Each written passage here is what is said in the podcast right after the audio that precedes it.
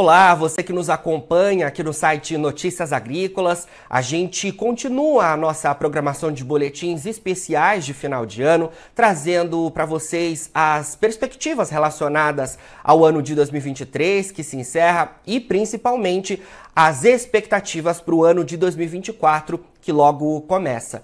E agora eu falo um pouco mais sobre o setor sucroenergético neste ano de 2023 e as perspectivas para 2024 com o Luciano Rodrigues, ele que é diretor de inteligência setorial da Única, a Única que é a União da Indústria de Cana-de-Açúcar e Bioenergia aqui do país. Luciano, obrigado pela sua presença aqui com a gente. Eu que agradeço, Jonathan. Um prazer estar aqui com vocês. Prazer é nosso, Luciano. Vamos falar então um pouco mais sobre esse ano de 2023. Tem diversos tópicos aí para a gente abordar, mas em linhas gerais, né, quando a gente fala em termos de produção de cana-de-açúcar, esse ano de 2023 foi um ano positivo. Eu queria que você é, fizesse uma análise para a gente né, desse ano, porque me parece que quando a gente olha no comparativo com a safra passada, o cenário é positivo. A gente tem algumas nuances que a gente vai tratar ao longo da entrevista, que são importantes também, mas no geral o balanço é positivo, né? Eu sei que a moagem ainda está em andamento, até a gente tem ouvido, né, que pode ficar parte da cana para ser moída para a próxima safra, justamente nesse cenário positivo relativo à temporada 2023-2024. Vocês aí na Única têm acompanhado isso? Sim, temos, temos acompanhado sim, você tem, tem toda a razão. Essa é uma, uma safra que surpreendeu é, quando a gente olha em termos de produção. É, a indústria ela vinha de um ano muito ruim em 2021, né, a seca histórica reduziu a moagem em 80 milhões de toneladas de cana. 2022 foi um ano de transição, uma leve recuperação, e nesse ano nós tivemos uma surpresa em relação à produtividade agrícola. A produtividade média dos canaviais do Centro-Sul aumentou 20% até o momento. Uh, como consequência, a moagem cresceu. Uh, até o início de dezembro, as unidades do Centro-Sul haviam processado 619 milhões de toneladas de cana. Essa uh, já é a maior safra da história do Centro-Sul. Né? Nós tínhamos até agora o maior valor, eh, tinha sido 617 milhões de toneladas. Nesse momento, até o começo de, de, dezembro, nós já estamos com 619 milhões, e como você bem mencionou, a quantidade de cana disponível no campo é maior do que esse número. Né? Então, as usinas estão é, estendendo o término da safra. Né? No mês de dezembro, 170 usinas ainda estavam em operação nesse ano, um número muito maior que do ano passado. E nós devemos ter uh, alguma moagem ali, final de, de fevereiro, especialmente em março, né? algumas empresas que vão antecipar o início da safra. Então, uh, nós já temos a maior safra da história e ainda tem alguma moagem em dezembro e ali no primeiro trimestre de 2024, uh, eh, até março, quando se encerra oficialmente a safra 23-24, nós devemos ter um pouco mais de moagem. Então, de fato, nós vamos consolidar essa, essa safra como a maior safra da história do Centro-Sul em termos de moagem de cana-de-açúcar. Muito bom, Luciano. Sobre esse cenário de virada de safra, né? E apesar desse cenário positivo no geral, a gente em alguns momentos, em algumas regiões específicas, teve impacto, né? De chuvas ali é, influenciando nos trabalhos de colheita, né? Mas, é, no geral, como você trouxe, esse cenário é positivo. Sobre essas questões, eu tenho aqui uma pergunta que foi enviada pelo analista da Safras e Mercado, o Maurício Murucci, né? Ele é um analista que acompanhou durante esse ano de 2023, 2023 aqui com a gente no Notícias Agrícolas o mercado de açúcar e etanol. E ele tem uma pergunta para fazer para você, Luciano. Posso chamar? Por favor. Vamos lá. É, quais os efeitos negativos que a moagem de cana feita durante as chuvas no Centro-Sul ao longo de novembro e dezembro ser, serão impactadas ao longo da safra futura, 24 e 25? haverá muita compactação no solo, haverá queda na produtividade da cana com níveis de ATR mais baixos, diante dessa moagem realizada nos períodos de chuva ao longo de novembro, dezembro e provavelmente ao longo de janeiro de 2024? Bom, uma, uma ótima pergunta. Né? A, a, compactação de solo, né? depois que a gente alterou o sistema de produção, passou da cana queimada lá atrás né? para a colheita mecanizada, ela, lá no início do processo, foi uma preocupação grande, e obviamente ainda tem sido em várias regiões, porque a partir de agora a colhedora passa linha a linha para colher a cana-de-açúcar. Né? ele trouxe aí uma preocupação em relação à compactação em função das chuvas. Né? Eu, eu entendo que nesse momento né, nós já estamos aí com uma curva de aprendizado bastante grande em termos de colheita mecanizada, já há muitos anos que as empresas estão operando com a colheita mecanizada, de maneira que não enxergo nenhum tipo de impacto mais significativo em termos de produtividade no próximo ano, uh, por conta das chuvas ao longo do período de colheita. Né? O mês de, de outubro, o mês de novembro, uh, usualmente já são meses com uma, uma maior nível de, de precipitação pluviométrica e, e, como eu mencionei, as empresas hoje já conseguem trabalhar uh, relativamente bem com essa situação, com a colheita mecanizada, uh, de maneira que não enxerga nenhum impacto significativo para o próximo ano. O que a gente está vendo agora, né, nesse período um pouquinho mais chuvoso, é que você tem uma redução de mix para açúcar, um aumento da produção, da proporção de cana-de-açúcar direcionada uh, para etanol, Uh, e eu diria até que né, chuvas antecipadas, como aconteceu no ano passado, nós tivemos chuvas antecipadas na primavera, um bom verão, elas na verdade repercutiram com maior produtividade nesse ano. Né? Então, acho que hoje a condição climática, né, um pouco mais de precipitação pluviométrica, acaba tendo até um impacto positivo em produtividade do que qualquer tipo de impacto uh, mais crítico em termos de compactação. Perfeito. Luciano, Queria falar um pouquinho mais de mix, né? Você entrou aí um pouco nisso também, porque a gente neste ano de 2023, nesta temporada 2023-24, a gente teve um cenário de preços bastante valorizados do açúcar, né? Então queria que você comentasse esse cenário, né? As usinas direcionaram maior parte da produção justamente para um mix mais açucareiro e também trazer a perspectiva para 2024. A gente já consegue olhar um cenário é, de perspectiva para o próximo ano? nesse sentido? Bom, uh, você mencionou bem, de fato, essa é uma safra que até agora, né, o faturamento médio da indústria foi um pouquinho, está um pouco mais elevado do que o ano passado, mas tem uma disparidade grande entre açúcar e etanol. Né? Nós temos um faturamento maior com açúcar, um faturamento menor com etanol, uh, e de fato nós vamos ter, né, como eu já mencionei, um, um recorde em termos de moagem de cana-de-açúcar, nós também vamos ter um recorde em termos de produção de açúcar. Produção de açúcar até agora atingiu 40,8 milhões de toneladas. Nós temos ainda o mês de dezembro e o primeiro trimestre do ano, um período que se produz menos açúcar, mas alguma produção vai vir. Agora, nós também aumentamos a produção de etanol. A produção de etanol até o início de dezembro cresceu 12%. Estamos falando aí de um volume próximo de 30 bilhões de litros. E ainda nós temos mais quatro meses então, com etanol de cana, especialmente etanol de milho, nesse período de entre. Uh, no acumulado até agora, as usinas que produzem né, uh, biocombustível e açúcar a partir da cana, uh, elas direcionaram 49,3% da cana para açúcar, 50,7% da cana para etanol. Então, a despeito desses preços melhores do açúcar, ainda ah, mais de 50% da cana está sendo direcionada para etanol, porque a gente tem, obviamente, limitações de capacidade de produção de açúcar e também uma parcela razoável aí das empresas que não fazem açúcar, só fazem etanol. Hoje, entre etanol de cana e etanol de milho, nós temos cerca de 40% da produção do biocombustível que é realizada por empresas que só produzem etanol, não fazem açúcar.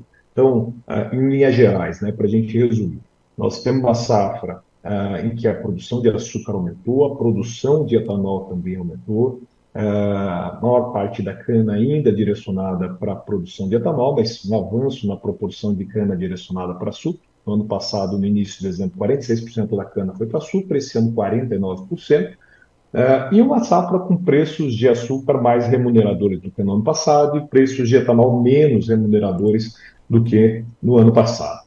Uh, para a safra que vem, safra 2024-2025, que se inicia em abril, né, nós estamos até agora com uma condição climática uh, dentro da normalidade, dependendo da região, um pouquinho menos de chuva, né, uma certa preocupação com o El Ninho, mas uh, acho que o tamanho da safra que vem vai depender muito da condição climática agora nesse período de verão.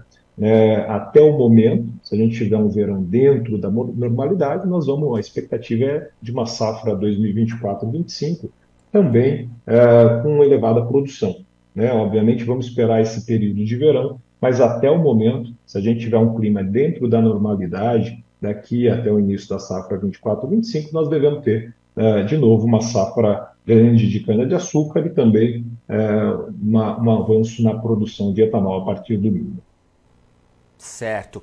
Luciano, e a gente nessa temporada 2023-24, né, você traz que a gente teve né, é, um aumento na produção de etanol, mas a gente teve um cenário até complicado né, de definição das usinas em relação a esse mix por conta de questões tributárias, né? E foi de fato uma decisão bastante complicada e que acabou ficando muitas vezes é, em cima da hora para as usinas definirem sobre a produção de açúcar ou de etanol. Mas esse aumento na produção é importante porque ressalta o papel também né, das usinas é, sucroenergéticas brasileiras na disponibilização de um biocombustível utilizado nos postos aqui do país. Isso é importante para a descarbonização, isso é importante também quando a gente fala em termos de abastecimento. As usinas, apesar desse cenário tributário, né, em que elas se viram ali é, com diversas dúvidas em relação à decisão do mix, elas ainda assim se comprometeram e seguiram o seu papel de entregar um, entregar um biocombustível para a sociedade brasileira e isso é o que o mundo, inclusive, tem olhado que a gente faz aqui no Brasil, né? Sim, uh, de fato nós tivemos ali né, uma, certa né, uma certa insegurança uh, em relação ao retorno do diferencial tributário entre etanol e gasolina. Então, no ano passado, uh, nós zeramos os tributos sobre a gasolina, reduzimos essa competitividade do etanol, era para ser restabelecido né, esses tributos eram para ser restabelecidos no início desse ano, eles foram postergados, por, nessa restabelecimento foi postergado, uh, e o restabelecimento integral aconteceu só no final do primeiro semestre uh, desse ano de 2023. A partir do segundo semestre, em especial a partir de agosto, nós já começamos a ver uh, um aumento das vendas de etanol pelas unidades do Centro-Sul. Né? Nós tivemos aumento em agosto, setembro, outubro, e agora no último mês de novembro, uh, um aumento de quase 30%, né, comparação do volume uh, comercializado pelas usinas em novembro desse ano contra novembro do ano passado. Uh, quando a gente olha para frente, né, o volume disponível em estoque nas usinas, mais a produção que deve acontecer nesses próximos meses, dá uma indicação de que nós devemos ter, de fato, um aumento nas vendas de etanol, inclusive agora no período de entre safra comparado com o ano passado. E como você bem mencionou, né, além da questão ambiental, né, da geração de emprego, de renda, nesse momento, o consumidor ele traz uma economia enorme abastecendo com etanol. Né, já há dois, três meses, o etanol está super convidativo em termos de preço na comparação com a gasolina. Na maior parte do, do mercado consumidor, em São Paulo, por exemplo, a diferença de preço entre etanol e gasolina já supera R$ reais por litro né, de diferencial. Então, mesmo considerando que o rendimento do etanol é um pouco menor, ainda assim se tem uma economia enorme ah, abastecendo com biocombustível nesse momento, quando a gente pensa em reais gastos por quilômetro rodado. Então, ah, essa, ao longo desses últimos dois meses, ah, como você mencionou, a hora, hora que a gente abastece com etanol, nós estamos reduzindo emissão de gás de efeito estufa, estimulando geração de renda, emprego e economizando nos gastos com combustíveis. Com certeza. Luciano, falamos então né, sobre açúcar, sobre etanol. Eu queria que você também falasse um pouquinho sobre bioenergia, porque é um tópico relacionado ao setor sucroenergético que tem ganhado escala, tanto é que a bioenergia passou a fazer parte, né, no nome da única, né, a União das Indústrias de Cana-de-Açúcar e Bioenergia aqui do país. Comenta um pouco sobre é, esse tópico importante que eu tenho percebido né, e acompanhado nas feiras, que tem de fato ganhado bastante importância nos últimos tempos. Não, perfeito. Uh, no passado, né, o setor era, era, caracterizado pelo setor do açúcar e do etanol de cana-de-açúcar. Né, há uns 15 anos atrás, nós começamos, né, introduzimos a bioeletricidade, né, produzida a partir da queima do bagaço uh, da cana e da palha, e agora, mais recentemente, nós tamo, estamos observando uma, né, uma, uma ampliação uh, no portfólio, seja um portfólio de matéria-prima usada para biocombustível, ou uh, no tipo de biocombustível que é produzido na ponta. Né? Então, hoje, o, setor produz etanol de cana, uh, também etanol a partir do milho. Nessa safra, o etanol produzido a partir do milho de segunda safra deve representar cerca de 20% da oferta total de etanol aqui no país. E, além disso, estão avançando para outros biocombustíveis. Né? A bioeletricidade já é consolidada, nós estamos observando aí uma série de empresas investindo em biogás e biometano, né? então usando os resíduos do processo industrial, a vinhaça, a torta de filtro, para fazer biogás, gerar energia elétrica, fazer biometano, substituir diesel ou gás natural, e no final desse processo ainda ter um biofertilizante para retornar à lavoura. Então, esse é um, um, movimento que tem acontecido, e no futuro nós devemos observar uh, novos uh, avanços nesse sentido. Né? Nós estamos já começando a discutir o uso de etanol e produtos uh, fabricados a partir de derivados aí da, da, da cana e do milho para a produção de biocombustível sustentável de aviação. Uh, na mesma linha, né, o transporte marítimo, se tem uma discussão né, de uso de biomassa para a produção de biocombustível. Uh, nós também estamos vendo aqui, né, começou uh, já operando e agora ampliando produção de etanol de segunda geração, uh, as empresas explorando a possibilidade de usar captura e armazenamento de carbono para lá na frente produzir um etanol com pegada de carbono, intensidade de carbono negativa. Então, tem um avanço grande, né? Nós observamos ao longo dos últimos anos, de forma mais intensa aí, ao longo dos últimos cinco anos, existe uma perspectiva de que isso seja só o início e nos próximos anos a gente tenha aí uma ampliação do portfólio de produtos para que de fato essa, essa indústria possa se consolidar nessa, nessa nova economia do baixo carbono. Com certeza.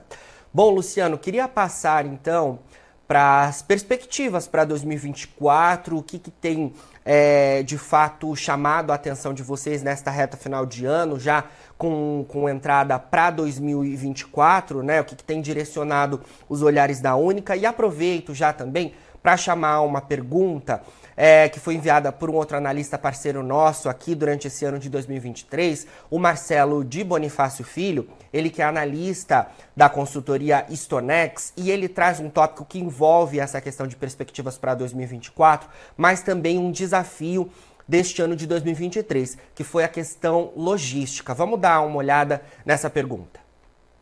A minha pergunta é sobre as exportações. A gente tem uma expectativa de que a moagem e a produção de açúcar continuem elevadas, seja na safra atual, seja na próxima safra. Mas a gente tem, o Brasil tem, a região Centro-Sul tem condição de exportar todo esse volume? E se não tiver condição de escoar, a gente tem uma noção se a região é capaz de armazenar todo esse produto? Obrigado. Bom, uma pergunta super interessante, né? Porque é, no Brasil, óbvio, aqui, isso não é restrito ao açúcar, né? A nossa exportação de commodities agrícolas sempre se tem aí uma, um desafio sob o ponto de vista logístico, né? De escoamento, de carregamento, né? De terminais portuários e, e também de armazenamento. Né? Esse ano, como eu mencionei, nós devemos ter um, uma produção recorde de açúcar, nós já estamos aí com quase 41 milhões de toneladas produzidas até o início de dezembro. Vamos ter alguma produção ainda em dezembro e no primeiro trimestre uh, do ano seguinte. Uh, e nós exportamos 70% desse, usualmente, do, da quantidade produzida de açúcar, né? Uh, nós estamos falando aí, sei lá, 10, 12 milhões de toneladas ficam no mercado interno e o restante desses 41 milhões de toneladas, via de regra, são para exportação. Então, de fato, uh, se tem uma, uma, um desafio né, de logístico, de escoamento desse produto. Nós sabemos que, que no período de colheita dos grãos, uh, os terminais e especialmente a estrutura logística de exportação de açúcar compete com, com a estrutura logística de exportação de grãos.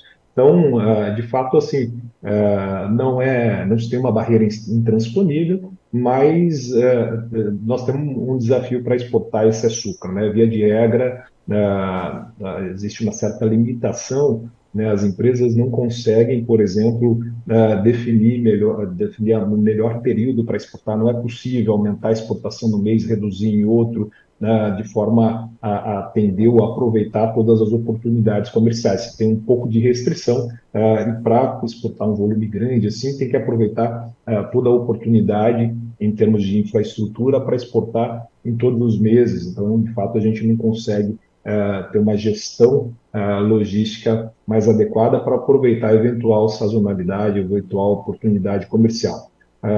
mas eu entendo que, que, que nós vamos conseguir né, desovar todo, todo o produto que está sendo produzido. E esse é um tema recorrente no agronegócio. Né? Sim, de fato, né, um desafio que a gente acompanha. É, ele traz também, Luciano, a questão da armazenagem. É, como é que as indústrias estão preparadas para a armazenagem aqui no país, né, em momentos que a gente precise né, aguardar um pouco para escoar é, a produção?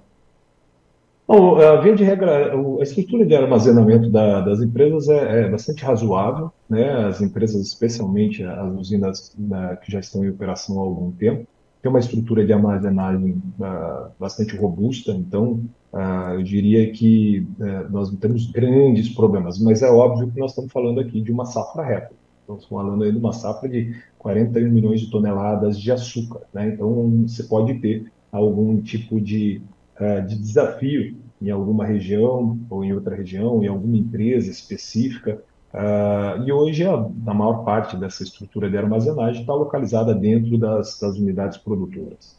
Sim, Luciano, queria falar um pouco mais também né, sobre o trabalho da Única neste ano de 2023 relacionado à internacionalização né, do etanol e de outras pautas importantes é, no mundo relacionadas ao nosso trabalho aqui no Brasil.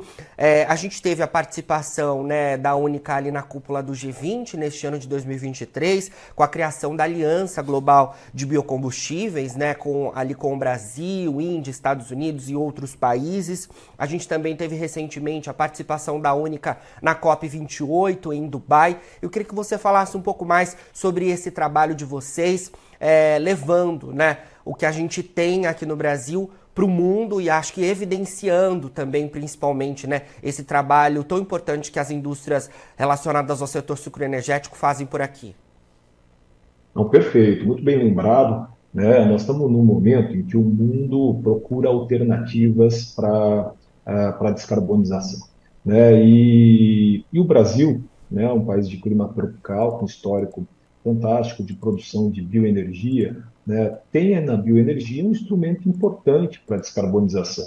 É, e é importante que a gente entenda essa condição diferenciada do Brasil e consiga também expandir é, essa condição para países que têm características como o Brasil, países em desenvolvimento, né, de clima tropical, com potencial para a produção de bioenergia tropical. Então, a gente tem feito um esforço enorme uh, com vários eventos, América Latina, uh, uh, como você mencionou, né, a Ásia, e participando, inclusive, de eventos já estruturados, como o caso da COP, mas também né, criando eventos, e a, e a ideia é, é, é sempre, o objetivo não é o objetivo comercial, né, o objetivo, nesse primeiro momento, é fazer com que esses países entendam que a bioenergia tropical, não só etanol, os outros produtos também, uh, pode ser um instrumento interessante importante de descarbonização, é um instrumento efetivo, economicamente viável, que gera emprego, renda, reduz gases de efeito estufa,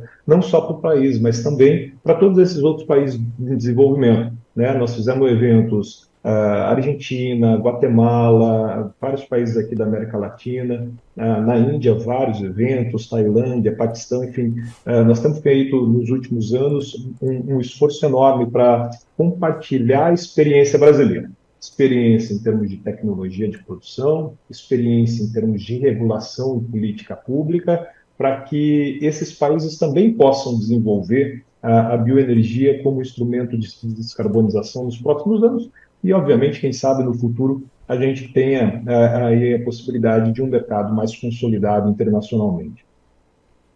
Perfeito.